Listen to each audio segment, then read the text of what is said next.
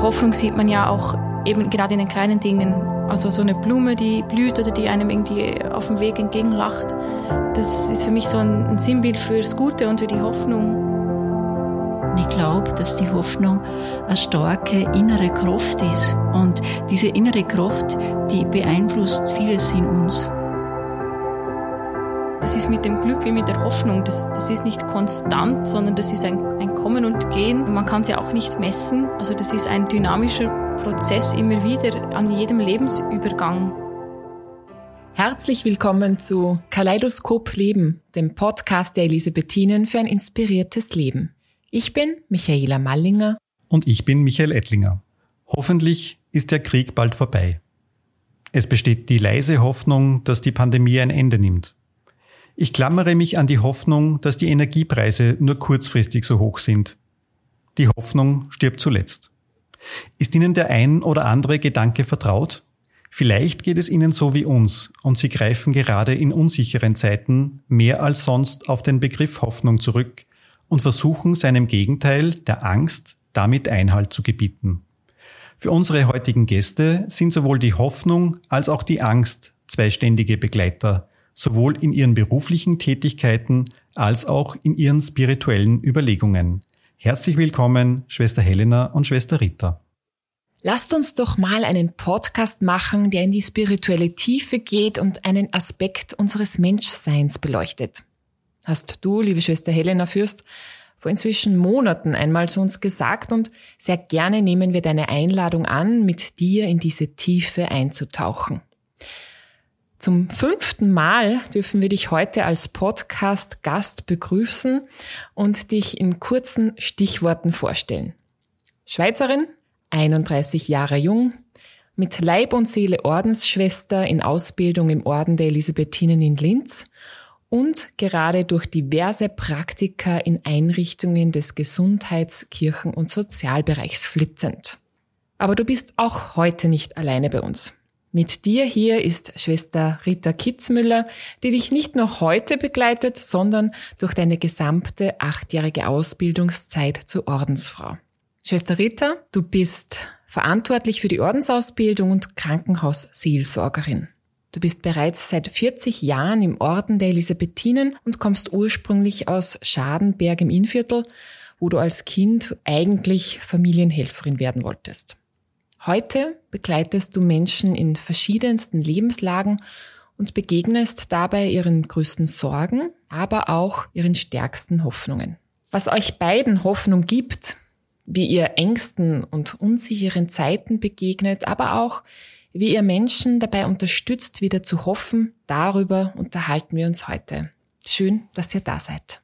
Ja, liebe Schwester Rita und liebe Schwester Helena, Hoffnung ist heute unser Schlagwort, unser Stichwort, mit dem wir uns beschäftigen wollen. Und wir möchten, wie fast immer in unserem Podcast, mit einer persönlichen Frage beginnen. Welcher Hoffnungssatz ist aktuell dein oder ihr persönlich am häufigsten gedachter? Also was ist so das, was die Hoffnung am meisten ausmacht gerade? Also mein Hoffnungssatz begleitet mich schon über längere Zeit, ist der Text eines Liedes und es lautet, hoffe auf den Herrn und sei stark, hab festen Mut und hoffe auf den Herrn. Ein weiteres Zitat eines großen Theologen, Karl Rahner, dem kann ich auch ganz zustimmen, der sagt, die Tugend des Alltags ist die Hoffnung, in der man das Mögliche tut und das Unmögliche Gott zutraut. Schwester Helena, wie schaut's bei dir aus? Genau, der Satz von Dietrich Bonhoeffer gibt mir eigentlich Hoffnung, der sagt, es gibt ein erfülltes Leben trotz unerfüllter Wünsche. Dieser evangelische Theologe, der von den Nazis im Zweiten Weltkrieg ermordet wurde, hat auch in einer schwierigen Zeit gelebt. Auch wir haben einen Krieg in Europa.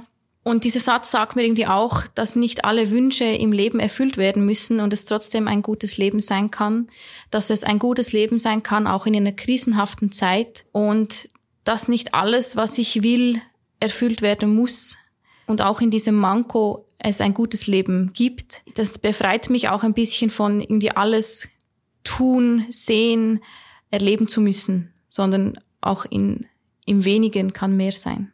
Das gibt mir Hoffnung. Das ist gerade eine gute Überleitung, äh, weil wir leben ja gerade in einer Zeit, in der wir uns nicht mehr so stark an dem orientieren können, was uns in den letzten Jahren Orientierung gegeben hat. Du hast schon den Krieg angesprochen, Unsicherheit, Angst, Orientierungslosigkeit, aber auch Hoffnungslosigkeit werden für viele von uns immer wieder spürbar und beeinflussen unser Wohlbefinden, unser Verhalten und, und auch unsere Entscheidungen. Wie geht es denn euch in diesen Zeiten und wie geht ihr persönlich mit sorgenvollen Gedanken um, wo die Hoffnung nicht so präsent ist? Was tut ihr da? Ich gehe persönlich mit sorgvollen Gedanken um. Die gibt's natürlich. Ich finde das auch ein Stück weit normal, gerade in Zeiten, die so von äh, doch einschneidenden Krisen geprägt sind.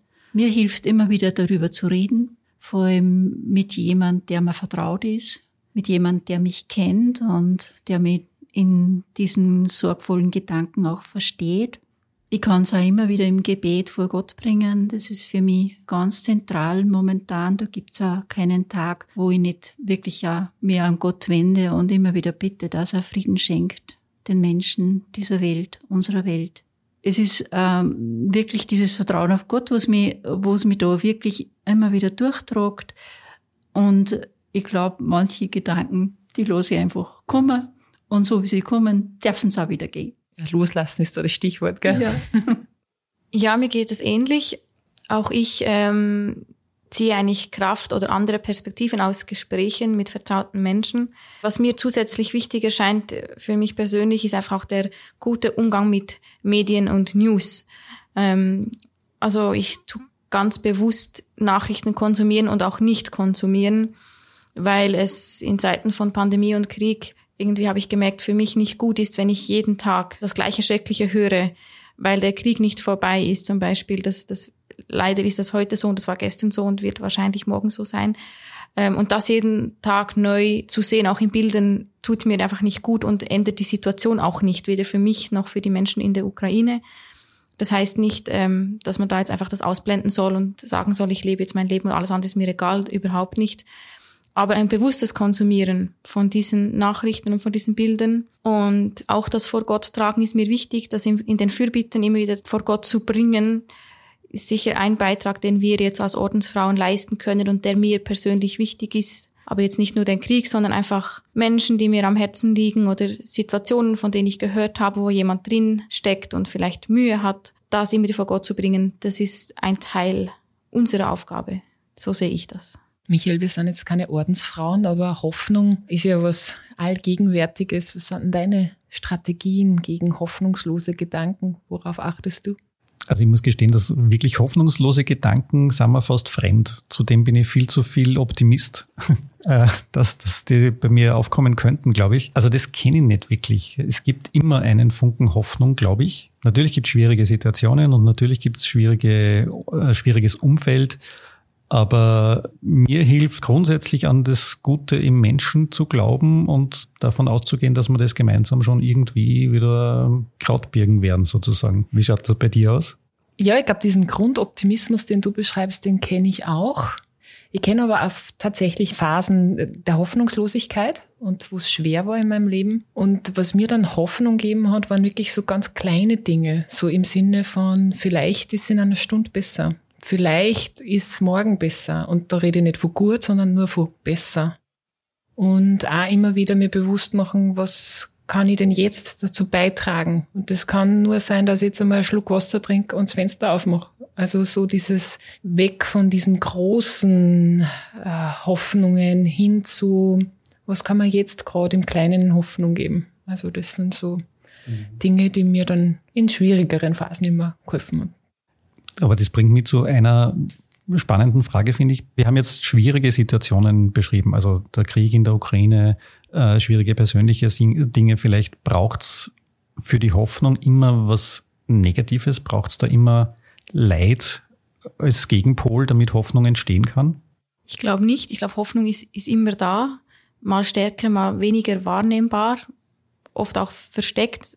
Ich glaube, Hoffnung ist etwas, was man den Menschen nicht unbedingt ansieht oder nicht immer ansieht, je nachdem. Ich glaube auch nicht, dass es dazu unbedingt was ein negatives Ereignis braucht, sondern ich glaube, dass die Hoffnung eine starke innere Kraft ist. Und diese innere Kraft, die beeinflusst vieles in uns. Hoffnung ist in meinen Augen eine Haltung, eine Ausrichtung, das, was wieder gut werden kann, das, was heilsamer werden kann. Hoffnung schenkt neue Perspektiven und hoffnungsvolle Perspektiven, die uns helfen, vor allem Weite und Größe zu denken. Und unsere Welt ist so groß und weit und schön und, und grundsätzlich von, einem, von einer großen Hoffnung umgeben. So, so bin halt auch so eine hoffende Optimistin. Und ich denke, das, was Michaela gesagt hat, ähm, ist recht wichtig. Hoffnung sieht man ja auch eben gerade in den kleinen Dingen. Also so eine Blume, die blüht oder die einem irgendwie auf dem Weg entgegenlacht. Das ist für mich so ein, Sinnbild fürs Gute und für, das Hoff, für die Hoffnung. Ähm, oder ein gutes Gespräch oder eine Umarmung von einem lieben Menschen oder ein gutes Telefonat wo einem einfach aufstellt und motiviert und gut tut, das sind für mich auch so Hoffnungsträger oder Hoffnungszeichen, was ja total positiv ist, wo ich nicht das Negative wälzen muss, um die Hoffnung zu sehen, sondern wo mir die Hoffnung im Schönen und im Guten entgegenspringt eigentlich. Als du gerade sagst, entgegenspringen, die sprachliche Bedeutung von Hoffnung ist ja hoppen. Das finde ich gerade so passend, was so viel heißt wie hüpfen vor Erwartung, unruhig springen und zappeln. Sehr passend. Auch was Sprachliches gleich. Also ich habe es in, in der Einleitung schon kurz zitiert. Es gibt ja diesen Saga, die Hoffnung stirbt zuletzt. Was ist, wenn sie doch stirbt? Gibt's das? Kommt es vor bei Menschen, jetzt Schwester Ritter, Sie sind als Seelsorgerin im Krankenhaus viel unterwegs, wo es wirklich dramatische persönliche Ereignisse zu begleiten gibt? Kommt es da vor, dass die Hoffnung weg ist? Es tut mir jetzt leid, aber das muss ich schon mit Ja beantworten. Das gibt's, wobei ich äh, in der Begleitung von Menschen immer nur noch einen Funken Hoffnung suche. Also bis zum letzten, bis zum letzten Atemzug, wenn ich jetzt wirklich tatsächlich beim Sterben auch dabei bin, suche ich noch diese Hoffnung, ja. Aber letztendlich gibt es schon, dass, dass man das nicht mehr spürt. Aber es ist äußerst selten. Also das ist so meine Erfahrung dazu. Also hoffen bei Sterbenden, wenn man das jetzt so hernimmt, ist ja nicht im Sinne von hoffen, dass es wieder besser wird im Irdischen, oder? Sondern da wird Hoffnung wahrscheinlich anders gedeutet, oder? Oder anders erlebt. Wie, was, was sagen denn da Menschen, die gehen? Diese Hoffnung hat ja ganz stark auch was mit, mit dem, mit dem christlichen Ursprung zu tun. Und es gibt immer dieses eschatologische, diese eschatologische Ausrichtung der Hoffnung. Und ich sage immer, diese Hoffnung, das ist was, was einfach über den Tod hinausgeht. Die geht einfach hinein in diese neue Dimension des neuen Lebens und also in der Weise für mich persönlich als, als Christin stirbt sie ja nicht. Um wirklich auch jetzt mal wegzukommen von dieser letzten Phase, ich erlebe es in den Gesprächen als zentrales Thema. Die Hoffnung, die wird gleich einmal irgendwie angesprochen. Entweder sie ist da oder sie ist auch nicht da. Wenn ich jetzt äh, zum Beispiel an einen jungen Vater denke, der der gerade äh, die Diagnose einer frischen Leukämie bekommen hat, der erzählt mir dann einmal in der ersten Woche, dass er gerade das Gefühl hat, es nimmt ihm den Boden unter den Füßen und er hat eigentlich keinen Grund, auf irgendwas zu hoffen. Und in diesem Moment bleibe ich auch dabei, bei ihm und auch in dieser Hoffnungslosigkeit. Und ich weiß aber aus der Erfahrung, dass dies nächste Woche schon anders ist. Da kommt dann auch ein bisschen diese körperliche Erholung dazu. Es kommt wieder ein bisschen leise dann die Kraft, dass, dass da was äh, spürbar besser wird. Und mit dem wächst dann auch die Hoffnung wieder. Und, und, und auch wenn ich dann zum nächsten Gespräch dann komme, dann heißt es mal, ma, es habe wieder Hoffnung. Und ich denke eigentlich an meine zwei Kinder und die geben mir so viel Hoffnung, dass ich das jetzt überstehe und durchstehe und dann wieder mit meiner Familie beisammen bin. Ich finde es ja so spannend, dass Hoffnung, wir reden jetzt ja von einem jungen Vater, der Leukämie hat, von Hoffen im Sterben und gleichzeitig, also da geht es ja ums Ende eines Lebens und gleichzeitig spricht man von, ich bin guter Hoffnung, wenn es um die Geburt eines Lebens geht und wo es wenig um Leid geht, also ich nehme jetzt einmal den Geburtsprozess aus, sondern äh, also diese Vorfreude, ne? so, wo, wo ich mich frage, hat Hoffnung auch was mit Glück zu tun? Ja, also ich glaube, dass ähm, das finde ich recht spannend, diese Lebensübergänge. Ja, dieses Geborenwerden, das hat ja ganz viel mit, mit Hoffnung, mit neuem Leben zu tun. Das ist ja Hoffnung, wenn so ein, ein kleines Kind das erste Mal schreit. Und es ist aber auch manchmal im Sterben so die Erfahrung, dass dann auf so ein Moment ist, wo, wo so viel Frieden spürbar ist und wo auch irgendwie diese Zustimmung auch zum Sterben kommt und auch das gibt dann so Hoffnung. Also das ist nicht nur immer schwer dann, sondern das lebt auch von einer eigenen Dynamik und der eigenen Kraft. Begleitet ihr am Menschen in euren unterschiedlichen Bereichen, wo jetzt eben so, so ein Glück da ist, also wo Hoffnung sozusagen eher diesen, diese positive Ausrichtung hat, oder ist es doch eher das schwierigere Part? Also wenn du jetzt äh, von Geburten sprichst, ich war ja fünf Jahre auf der Geburtenstation tätig, und da ist es aber auch sehr ambivalent. Also man glaubt auch immer bei der Geburt ist jetzt das pure Glück und, und die pure Liebe für dieses Kind. Aber es gibt auch immer die Frauen, die sagen, ja, im ersten Moment war ich auch froh, dass die Geburt vorbei war. ähm, oder dass der Schmerz vorbei war zum Beispiel. Und dann gibt es auch viele, die sagen, ja, das Kind war mir auch fremd. Das ist jetzt nicht die pure Liebe und das pure Glück auf den ersten Blick, sondern das ist auch, okay, wow, jetzt ist das Kind da, ich muss das erst mal gedanklich emotional irgendwie irgendwie fassen können und die Liebe und das Glück wächst auch. Und ich glaube, das wissen alle Frauen, die geboren haben. Die erste Zeit ist auch sehr ambivalent, sehr ähm, von hoch und tief geprägt, also schon hormonell und emotional ist es von Glück über Stress, Schlaflosigkeit, Ängste, dass man was falsch macht oder nicht richtig macht oder nicht weiß, ob man, ob man ein guter Vater, eine gute Mutter ist. Also das spielt alles mit und ähm, das glaube ich, das ist mit dem Glück wie mit der Hoffnung. Das, das ist nicht konstant, sondern das ist ein, ein Kommen und Gehen. Äh, man kann es ja auch nicht messen. Also das ist ein dynamischer Prozess immer wieder an jedem Lebensübergang. Ich glaube, wir dürfen das, gerade Geburten darf man nicht romantisieren oder Kinder kriegen darf man, glaube ich, nicht zu sehr romantisieren von das pure Glück. So, da, da spielen auch ganz viele andere Emotionen mit, ja. Ich glaube, das ist bei Kindern generell so.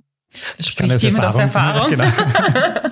Aber Kinder sind ja schon wirklich dann auch die, die die Hoffnung tragen. Also ich begleite ja immer wieder Kinder, Jugendliche, die ja, wo Mama, Papa schwer krank sind.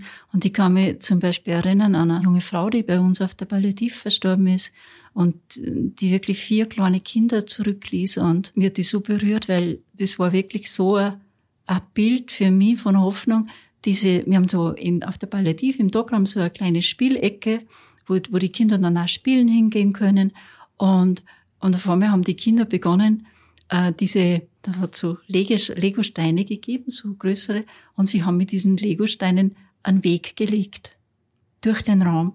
Und dann habe ich gedacht, na, die Kinder, die kennen das, die, die, die machen da einen Hoffnungsweg. Ja, für die geht, geht einfach das Leben weiter. Natürlich haben sie gewissen Vorteil, weil, weil es diese Endgültigkeit noch nicht so denken mit, mit dem Alter und das auch noch nicht kennen und auch dann diese Schwere des Abschieds nicht da ist, aber, aber sie, sie spüren intuitiv, was sie jetzt braucht und jetzt braucht es Hoffnung. Und diese, wenn man das so betrachtet, dann denkt man mal, der Mensch ist eigentlich vom Grund auf so gut ausgerüstet mit dem, was er einfach mit hat im, im Leben. Ist man als Hoffnungsträger geboren oder muss man das lernen oder ist das eine Charaktereigenschaft? Wie erlebt denn ihr das in eurer Begleitung? Ich glaube, dass man seinen Blick auch schärfen muss, jedenfalls kann ich das nur von mir selber sagen, für das Gute und für die Hoffnung und für das Glück, weil in den Medien dominieren halt oft eher schlechte Nachrichten. Und ich glaube, für mich persönlich ist immer wieder wichtig, auch bewusst wahrzunehmen, was ist das Gute am heutigen Tag oder was war das Gute, auch in einem vielleicht schwierigen Gespräch oder in einer schwierigen Situation, das bewusst einfach auch, auch wahrzunehmen und wertzuschätzen, weil eben oft sind es die kleinen Sachen, die, die Blume oder eine schöne Begegnung mit wem, das oft untergehen könnte im Alltag, wenn man mit ganz viel anderem beschäftigt ist. Und ich persönlich finde es für mich wirklich wichtig, das auch in den, in den Blick zu nehmen, achtsam in den Blick zu nehmen, gerade in Zeiten von Pandemie und Krieg zum Beispiel. Weil sonst könnte man wenn man sich nur auf das Negative äh, fokussiert, schon so in einen Negativstrudel auch geraten. Die Hoffnung die ist für mich manchmal so ein, ein Konstrukt, das irgendwie weit weg ist, das irgendwie so dahin schwebt, möchte ich fast sagen. Und jetzt liegt da ein Buch vor mir, da steht drauf geerdete Hoffnung. Äh, das wäre für mich fast ein bisschen ein Gegenpol dazu. Also das ist nicht, schwebt nicht irgendwo in der Luft, sondern es kommt auf den Boden zurück. Also die Hoffnung kommt irgendwie auf den Boden. Und dieses Buch, also das ist der Titel des Buches, das die Elisabeth-Kapelle da am Standort in Linz beschreibt. Warum gibt es diesen Titel und was heißt geerdete Hoffnung jetzt auch im Zusammenhang mit dem christlichen Glauben vielleicht? Ja, der, der Titel Geerdete Hoffnung, der so über unserer Kapelle steht, äh, das ist aus meinem Erleben in diesem Raum architektonisch total gut eingebunden und spürbar. Das sagen auch viele Menschen, also gerade die kranken Patienten, die dort hingehen, um, um kurz Ruhe zu finden und das auch manchmal im Alltag eines Krankenhauses auch brauchen und das auch spüren. Und natürlich der der christliche Glaube einerseits, aber in unserer Kapelle ist es ja ganz stark diese spirituelle Prägung, die unsere Spiritualität als franziskanische Ordensgemeinschaft da vorgibt. Und das Franziskanische ist aus meiner Perspektive, also da herrschen dann diese Brauntöne so vor. Das ist irgendwie die Farbe der Erde und die spürt man in diesem Raum. Da überwiegen diese Töne, aber nicht dieses dunkle, schwere Braun, sondern immer wieder dieses leichte Braun. Und in den Glasfenstern, wenn man das länger betrachtet, und natürlich ist es etwas, was man weiß, dann gibt es auch dieses sinnliche, es gibt diese verschiedenen Roséfarben, die einfach so auf die heilige Elisabeth hindeuten. In dem Sinne, sie hat ja immer wieder Rosen gehabt, also im Sinne, sie hat Brot verteilt, aber irgendwie war es wie Rosen für, für die Menschen, ja. Aber sie hat, glaube ich, nicht nur das Brot, sondern auch die Liebe verteilt. Und das spürt man. Also das ist was, was einfach dargestellt ist. Und wenn ich die Kapelle zum Beispiel jemand erklären darf, dann sage ich das immer dazu. Das ist einfach ganz wichtig. Und im christlichen Sinne ist ja wirklich der Begriff Hoffnung wirklich die Ausrichtung auf was Heilsames, die Aufrichtung auch auf etwas, ja, Aufrichtendes. Der Glaube, der christliche Glaube ist, die christliche Botschaft ist wirklich eine aufrichtende, eine lebensbejahende Botschaft. Das spiegelt sich ja auch oft in Kirchenarchitektur wieder. So die Gotik, die so nach oben strebt.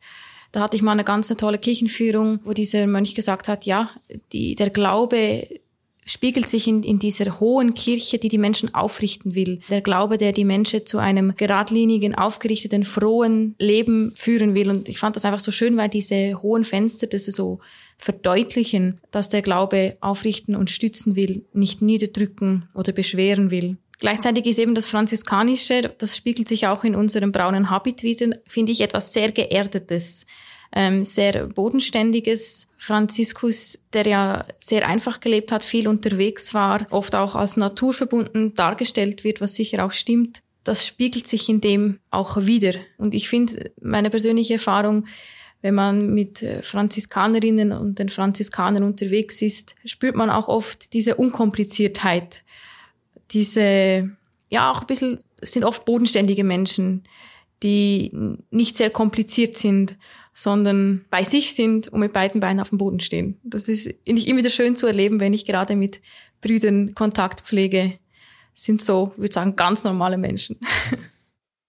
mit beiden Beinen am Boden stehen. Das heißt auch, dass man eigentlich im Hier und Jetzt ist und nicht irgendwo in einer vielleicht kommenden Zukunft verhaftet, so würde ich es fast einmal äh, sehen. Ist das so oder, oder ist das jetzt eine falsche Interpretation auch?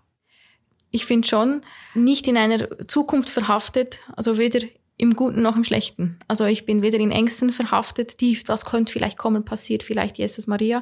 Und auch nicht, ja, es wird dann alles besser irgendwann. Äh, oder so, was es schon im Christlichen auch gibt, diese Verweise auf den Himmel, die, die auch gut sind, die auch Hoffnung geben, aber es darf aus meiner Sicht nicht ein Vertrösten sein. Also das habe ich das Gefühl, das ist in unseren Tagen anders als vielleicht im Mittelalter, wo der Glaube sehr ein vertröstender Glaube war auf, im Sinn von im Himmel wird dann alles besser ist es heute christliche Glaube in der heutigen Zeit, in der heutigen Spiritualität doch mehr ein im Hier und Jetzt leben. Im Hier und Jetzt sein, natürlich mit dem Blick auf Christus, auch auf eine Verheißung, aber das nicht nur als zentrale Glaubensfrage, sondern hier und jetzt Christ sein, in hier und jetzt Gottes Beziehung leben, im hier und jetzt gut mit sich und den Menschen umgehen. Hoffnung im, im Christentum ist wirklich diese diese positive Erwartung des Heiles von Gott. Und diese Zusagen haben wir bereits im, im Alten Testament, wo es im Buch Jeremia heißt, ich gebe euch Hoffnung und Zukunft. Voll schönes Wort, gerade in der Zeit, in der Jeremia, Jeremia gelebt hat, der ja auch so verfolgt wurde. Oder im neutestamentlichen Sinne enthält Hoffnung also diese Elemente des Vertrauens, der Geduld, des Durchhaltens. Und Jesus Christus sehe ich als personifizierte Hoffnung im Christentum. Und die Grundlage von dem ist, ist eigentlich unser christliches Ostern. Und Hoffnung, um das wieder mal herabzubrechen, Hoffnung ist eigentlich wie Zucker im Tee. sie, ist zu, sie ist zwar klein, aber sie versüßt alles. Nettes Bild, ja. Mit diesen süßen Worten leiten wir jetzt schon langsam Richtung Ende unseres Podcasts über. Und Schwester Helena weiß es ja schon aus ihren Vorbesuchen. Äh, Schwester Rita, unser Podcast heißt ja der Podcast der Elisabethinen für ein inspiriertes Leben. Und gerne stellen wir sozusagen als letzte Frage an unsere Gäste die Frage, was inspiriert dich in deinem Leben? Also mir inspiriert viel. also was mich besonders inspiriert, ist immer wieder Musik. Das ist einfach was, was so wie ein Lebenselixier ist von mir. Und äh, weil ich auch selber gern musiziere, aber einfach auch, ja, das ist, das liebe ich einfach. Und was mich auch immer inspiriert, ist, ist die Natur. War jetzt zu Hause bei meiner Mutter und wenn ich da so über die Felder und Wiesen gehe, bin ich einfach dann so glücklich, dass, dass ich das so erleben darf und inspirieren da mir einfach auch Berge, gehe gern einmal Bergwandern und da mag ich vor allem auch so diese, diesen Gedanken so gern, dass ich mal so wieder über diesen Tälern äh, drüber bin, über diese Täler, die ich ja in der Krankenhausseelsorge stark kenne. Und dann habe ich so das Gefühl, so, und jetzt habe ich wieder mal einen Überblick über alles. Und das ist, das ist auch was ganz was Besonderes für mich. Inspirierend hat mir wirklich, ja, das, das muss ich als, als Ordensfrau sagen, mein Lebens, meine eigene Lebensformen, mit der ich mich einfach schon ganz viel beschäftigt habe, in der ich einfach gut daheim bin und das ist einerseits, glaube ich, ein Geschenk ist, andererseits ist es, ist es auch was, was, was einfach wird, in dem, dass man, dass man lebt, ja. Und dass man vor allem auch immer bewusst lebt. Und meine Novizenmeisterin, um noch einmal diesen alten Titel zu nennen, hat immer gesagt, um drei Dinge muss man immer beten, um diese christlichen Tugenden. Und ich habe gar nicht gewusst, was das ist. Glaube, Hoffnung und Liebe, hat sie gemeint. Und ich habe das damals mit 19, 20 Jahren nicht verstanden, aber, aber heute weiß ich, dass das in mir gewachsen ist. Und das inspiriert mich immer wieder mein, durch mein positiver und mein positives Glaubensbild und Gottesbild und die Liebe zu den Menschen. Herzlichen Dank, Schwester Rita und Schwester Helena, fürs heute hier sein, fürs mit uns reden und über das Thema Hoffnung reden, was jetzt hoffentlich ganz viele Menschen dann auch hören werden in unserem Podcast. Vielen Dank auch, liebe Zuhörerinnen und Zuhörer, fürs Zuhören. Äh, mehr Infos zu unserem Podcast gibt's wie immer auf www.die-elisabethinen.at, also bitte einfach vorbeiklicken und nachschauen. wir freuen uns, wenn Sie mit uns in Kontakt treten. Schreiben Sie uns, welche Fragen Sie beschäftigen oder hinterlassen Sie uns Ihr Feedback unter podcast.die-elisabethinen.at. Und wenn Ihnen unser Podcast gefällt, freuen wir uns über eine nette Rezension oder eine 5-Sterne-Bewertung. Kaleidoskop Leben, der Podcast der Elisabethinen für ein inspiriertes Leben. Jeden zweiten Mittwoch neu auf die-elisabethinen.at und überall, wo Sie gerne Podcasts hören.